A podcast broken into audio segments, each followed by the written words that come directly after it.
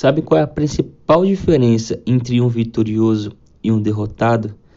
Está na maneira como cada um reage diante das circunstâncias, diante das suas dificuldades.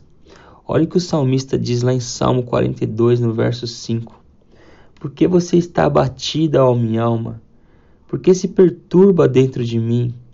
Espere em Deus, pois ainda o louvarei.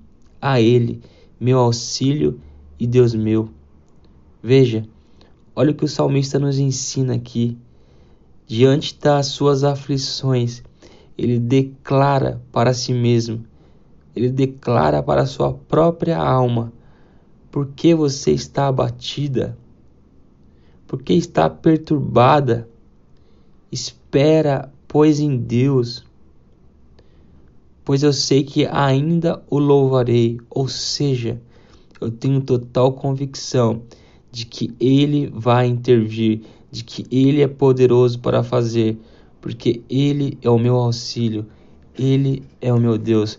Sabe o que nós podemos aprender diante da meditação e da reflexão dessa passagem e já colocar em prática?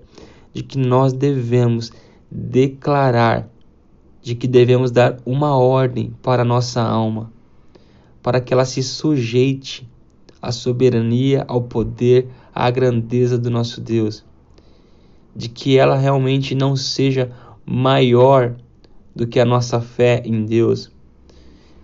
O próprio salmista diz lá em Salmo 56, no verso 8: Contaste os meus passos quando sofri perseguições Recolhe as minhas lágrimas no teu odre. Não estão elas inscritas no teu livro? Sabe o que isso significa?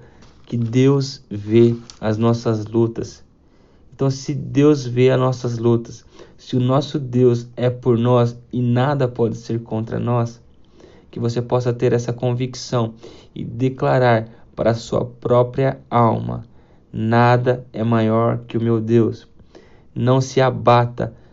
Aquieta-te, ó minha alma, aquieta-te, espera, pois, em Deus, pois ainda eu o louvarei.